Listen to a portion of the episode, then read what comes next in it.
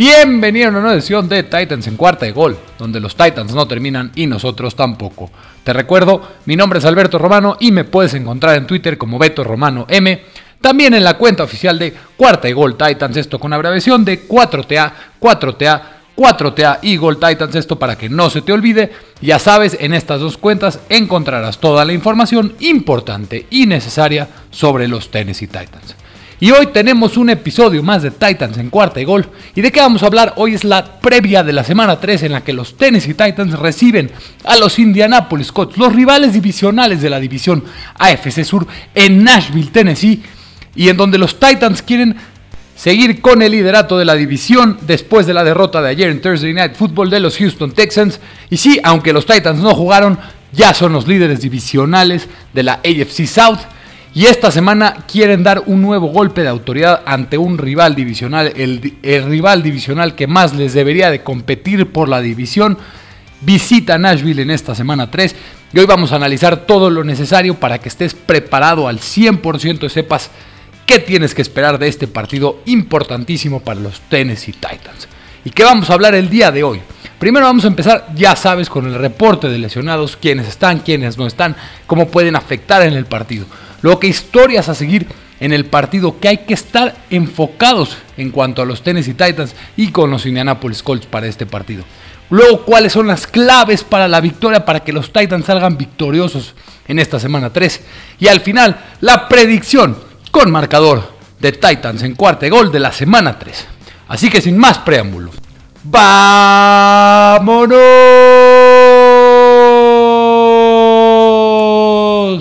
Con la previa de la semana 3, en la que los Tennessee Titans reciben a los Indianapolis Colts.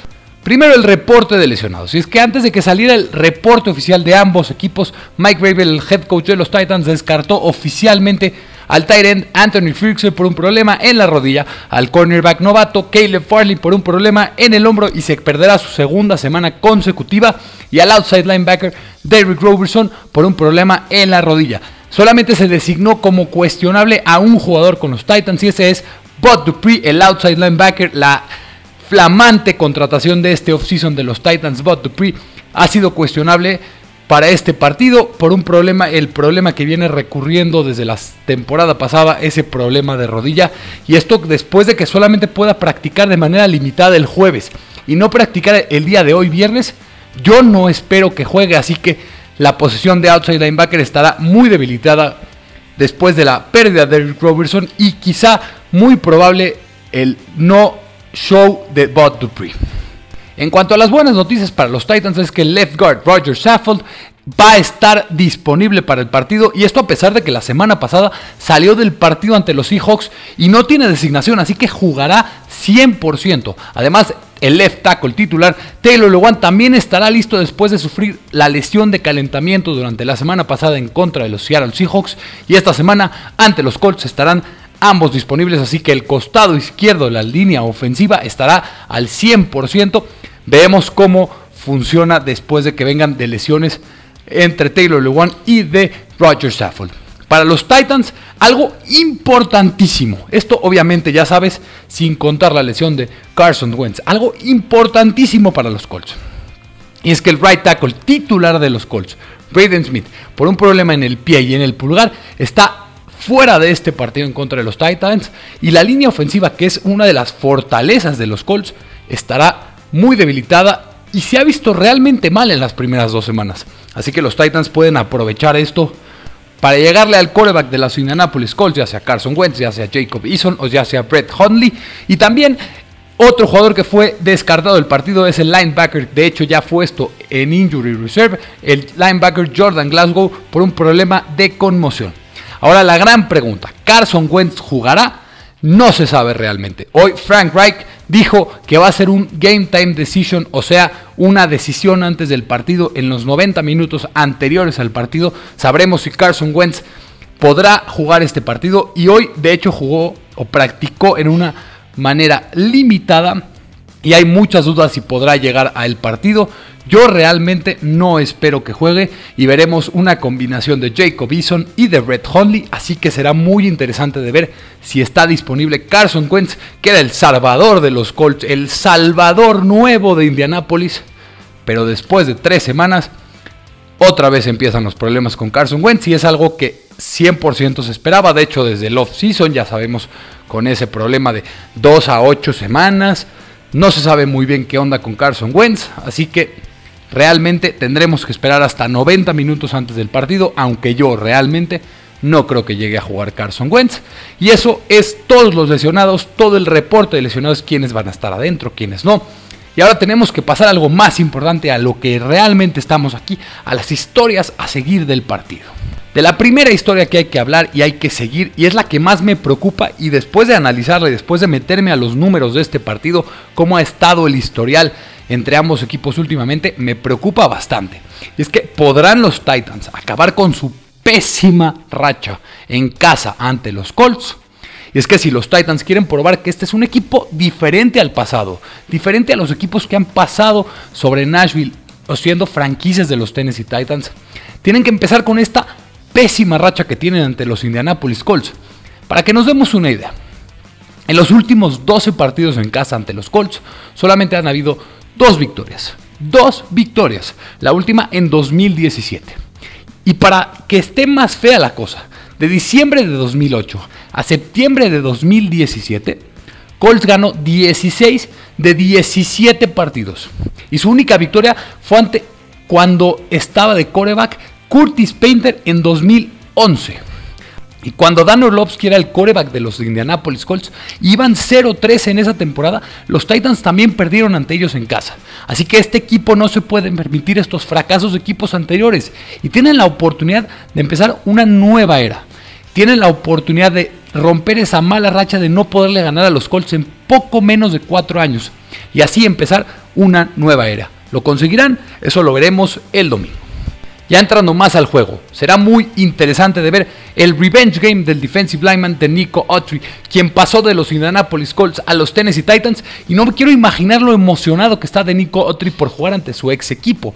Autry ha dicho que, y no se ha quedado callado para nada, diciendo que se decepcionó mucho con los Colts al no igualarle la oferta que le ofrecieron los Tennessee Titans. Autry literal dijo que los partidos ante Incy serán personales, y lo cito, los Colts se darán cuenta de lo que tenían en mí. Otri viene de un juegazo ante los Seattle Seahawks con 3 tacleadas, 1.5 sacks y 2 coreback hits en 37 snaps. ¿Podrá seguir su buen desempeño y demostrarles a los Colts el error que hicieron? Será interesantísimo de verlo este domingo. Siguiendo con el costado defensivo, ¿podrá la defensiva continuar con su buen momentum de la segunda mitad de la semana pasada? Y es que después de analizar bien, me he dado cuenta que la defensiva ha mejorado mucho en comparación con la del año pasado. Bueno, esto realmente no era muy difícil de superar, pero real, los Tennessee Titans, esta defensiva liderada por Shane Bowen, ha mejorado bastante a comparación de lo del año pasado. Y sí, han permitido más de 30 puntos en los dos partidos, pero en la segunda mitad solamente permitieron 6 ante Seattle la semana pasada. Y esto a pesar del error grotesco, grotesco entre Brad McDougall y Christian Fulton. Y es que la defensiva estuvo bastante, bastante bien, haciendo jugadas constantemente. Hubo tres sacks en la segunda mitad. Así que si la defensiva es capaz de igualar su buen juego y eliminar esos errores mentales, este equipo tiene el potencial, con la ofensiva tan importante y tan imponente que tiene del otro costado, de poder imponer muchísimo miedo a los demás equipos. Así que la defensiva tiene que seguir con ese buen momentum si quiere ganar este partido ante los Indianapolis Colts. Pasando al costado ofensivo, y es que podrá AJ Brown recuperarse del peor partido que ha tenido en su carrera. Realmente muy decepcionante la semana pasada, por mucho el peor partido que ha tenido AJ Brown en su corta carrera, en su brillante y corta carrera que ha tenido con los Tennessee Titans.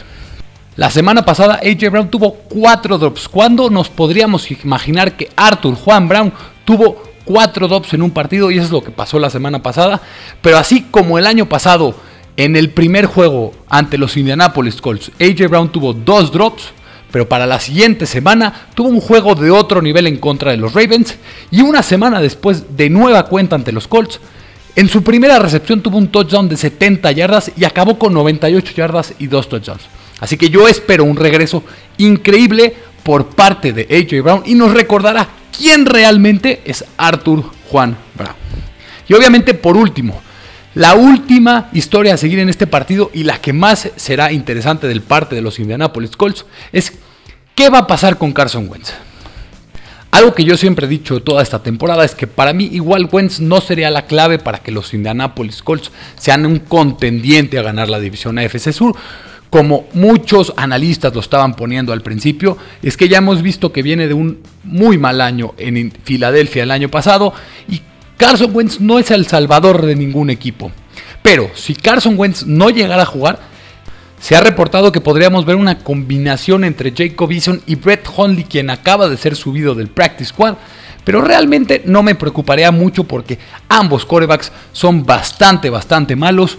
Y realmente Carson Wentz es una mejoría tremenda sobre ellos dos, sobre Brett Hundley y Jacob Eason. Así que será muy interesante de ver si Carson Wentz no llegara a jugar, cómo se comporta la posición de mariscal de campo para los Colts en este partido. Y ahora, ¿cuáles son las claves para la victoria de los Tennessee Titans? Y voy a empezar con la más obvia. Derrick Henry ante la defensiva por tierra de los Colts. Y para que nos demos una idea de lo que el unicornio ha hecho ante los rivales de la FC Sur, chécate este dato nada más. En sus últimos 5 juegos ante la división, ha corrido para 958 yardas y 9 touchdowns.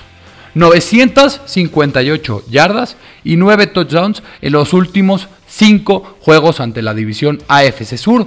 Y así que Derrick Henry ya sabemos que es la clave para que funcione la ofensiva de los Titans junto con Ryan Tannehill, ese complemento de ataque terrestre con ataque aéreo es importantivo para este equipo, pero se enfrenta a un dúo de linebackers bastante, bastante aceptables. Darius Leonard, un linebacker top 3 en la NFL, y Bobby Kuricki, quien es un linebacker bastante joven y muy bueno. Así que Derrick necesita ganarles la batalla como ya lo ha hecho anteriormente y especial en los últimos dos partidos que se ha destapado con grandes actuaciones ante los Colts. Siguiente clave, y esta creo que para mí es una de las claves más infravaloradas que habrá en este partido, es que Chester Rogers o Josh Reynolds puedan elevar su juego y ganarle la batalla a Kenny Moore, al slot cornerback de los Colts. Y es que a pesar de que los dos, Chester Rogers o Josh Reynolds, no han juegan mucho y no han tenido mucho peso en esta ofensiva, alguno de los dos tiene que dar el salto en el slot y darse ese salto hacia adelante para poder tener un tercer receptor aceptable con este equipo de los Titans. Y también Kenny Moore, el cornerback, slot cornerback de los Indianapolis Colts, está sufriendo mucho en esta temporada hasta un momento. Está jugando de muy mala manera. Quizá el peor slot cornerback de este año hasta el momento. Alguno de ellos dos tiene que elevar su juego a como dé lugar, y más porque Julio y Adrian enfrentarán a dos difíciles cornerbacks en Xavier Woods y Rock Jacin. Así que Chester Rogers o Josh Reynolds tienen que ganarle la batalla a Kenny Moore. Siguiente, Jeffrey Simmons y Tenico Otri, los dineros defensivos, ante el right guard Mike Lewinsky de los Colts. Y también con Brady Smith fuera, hay una oportunidad gigantesca de que Simmons y Otri tengan un partidazo por el lado derecho de la línea de los Colts. Glowinski para mí siempre he creído que es el eslabón más débil de la línea ofensiva de los Colts. Y ahora sin Braden Smith, el costado derecho de la línea ofensiva, podría ser una debilidad muy grande para los Colts en contra de una de las fortalezas más grandes de los Titans. Así que podría explotarla de una manera muy importante los Titans y deberían de hacerlo Jeffrey Simmons y Tenico Autry entre Mark Glowinski y el que inicie como right tackle titular. Siguiente clave para la victoria es detener a Jonathan Taylor, al running back de los Colts, de la manera que se pueda. Y esto será más importante aún si no llegara a jugar Carson Wentz. Y después del regreso que habrá con Jayon Brown y quizá David Long, que regresará a su puesto de reserva, pero para mí, ya lo he dicho muchas veces, necesita ya sacar a Rashan Evans de la alineación titular. Los titulares deberían de ser Jayon Brown y David Long Jr. Y es que Jonathan Taylor no ha estado bien en el año. Solamente lleva 107 yardas en 33 acarreos para 3.3 yardas por acarreo. Y si logran limitarlo, 100% los Titans saldrán con la victoria. Una clave más es obtener una ventaja rápido en el partido. Y es que en las primeras dos semanas el marcador en la primera mitad ha sido muy malo para los Titans. Tienen un marcador de 48-15 en contra en las primeras dos mitades de los dos partidos. Pero lo que más me gusta de este equipo es que nunca deja de pelear. Y esto lo demostró de manera increíble la semana pasada en contra de los Seahawks. Pero remontó de dos touchdowns. En la segunda mitad no serán fáciles de remontar y menos contra un rival divisional que te conoce de manera tan bien. Así que obtener una ventaja rápida para poder luego establecer el ataque terrestre será importantísimo en este partido. Siguiente clave es que se necesita un buen partido de Taylor Lewan y esto ante dos buenos cazamariscales como son Pay y The Forest Buckner. Bueno, The Forest Buckner no es un buen cazamariscal, es uno de los mejores en la liga, así que Taylor Lewan necesita regresar a ese nivel que nos demostró hace unos años siendo un pro bowler como left tackle. Así que si Lewan vuelve a jugar de la manera tan ridícula que lo hizo ante Chandler Jones, esto habrá un grave problema para Ryan Tannehill porque sufrirá presión de su lado ciego. Así que Taylor Lewan necesita jugar de manera, aunque sea aceptable, y eso sería importantísimo para los Titans. Última clave para la victoria es la que a mí más me interesa de ver, es el progreso de Christian Fulton que se enfrentará ante un muy buen receptor como es Michael Pittman Jr. Y para mí el mejor jugador de los Titans hasta el momento en esta temporada es Christian Fulton, el jugador de segundo año y se enfrentará a Michael Pittman que viene de un gran partido, un muy buen partido entre los Los Ángeles Rams y enfrentando a Jalen Ramsey. No se nos olvide que Jalen Ramsey es quizá el mejor cornerback de la liga. Así que Christian Fulton tendrá que seguir con esa progresión. Y para que nos demos una idea de lo bien que ha jugado, Christian Fulton ha permitido solamente dos recepciones para 12 yardas defendiendo a AJ Green y DK Metcalf. Sí, es una muy baja muestra, un muy bajo sampleo de muestra, pero solamente a permitir 12 recepciones creo que es un muy buen augurio de que está teniendo una gran temporada Christian Fulton. Y algo que hace también más importante esta clave para la victoria entre Christian Fulton y Michael Pittman es que los receptores de los Colts después de Pittman no son nada buenos. Su wide receiver 2 es Zach Pescal. Así que si limitas a Pittman y no jugando Wentz, no hay manera de que los Colts muevan el balón por aire. Y así terminamos con las claves para la victoria. Para recapitular rápido, estas son. Primero, que haya un buen ataque terrestre por parte de Derrick Henry ante Darius Leonard y Bobby Okereke. Que Chester Rogers o Josh Reynolds den ese paso hacia adelante y le ganen la batalla al cornerback, al slot cornerback de los Colts Kenny Moore. Que Jeffrey Simmons y Tanico Autry puedan ganarle la batalla al lado derecho a Mark Rowinski y el que esté jugando como right tackle titular, que aún no se sabe quién será de tener a Jonathan Taylor como de lugar. Esto especialmente por Jayon Brown y Rashan Evans o David Long. Obtener una ventaja rápida. Luego un buen partido de Taylor Lewan ante Pay y de Forrest Buckner. Y por último, que Christian Fulton le gane la batalla al receptor, uno de los Colts, Michael Pittman Jr. Y ahora que ya sabes, después del reporte de lesionados, cuáles historias a seguir, cuáles son las claves para la victoria de los Titans, Ahora se viene la predicción con marcador de Titans en cuarta y gol de la semana 3. Y para mí, si no juega Carson Wentz, debería ser una paliza tremenda por parte de los Tennessee Titans.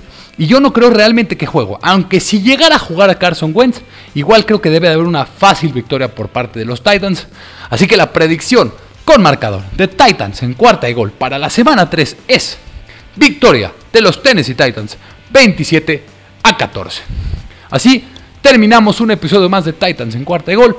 Ya nada más para finalizar, si te podría pedir un favor gigantesco, dale suscribir, dale compartir, dale descargar este podcast en tu plataforma preferida. Sígueme en Twitter como Beto Romano M y también en la cuenta oficial de Cuarta y Gol Titans, esto con abreviación de 4TA, 4TA, 4TA y Gol Titans. Te recuerdo, mi nombre es Alberto Romano, porque los Titans no terminan y nosotros tampoco. Cuarta y Gol.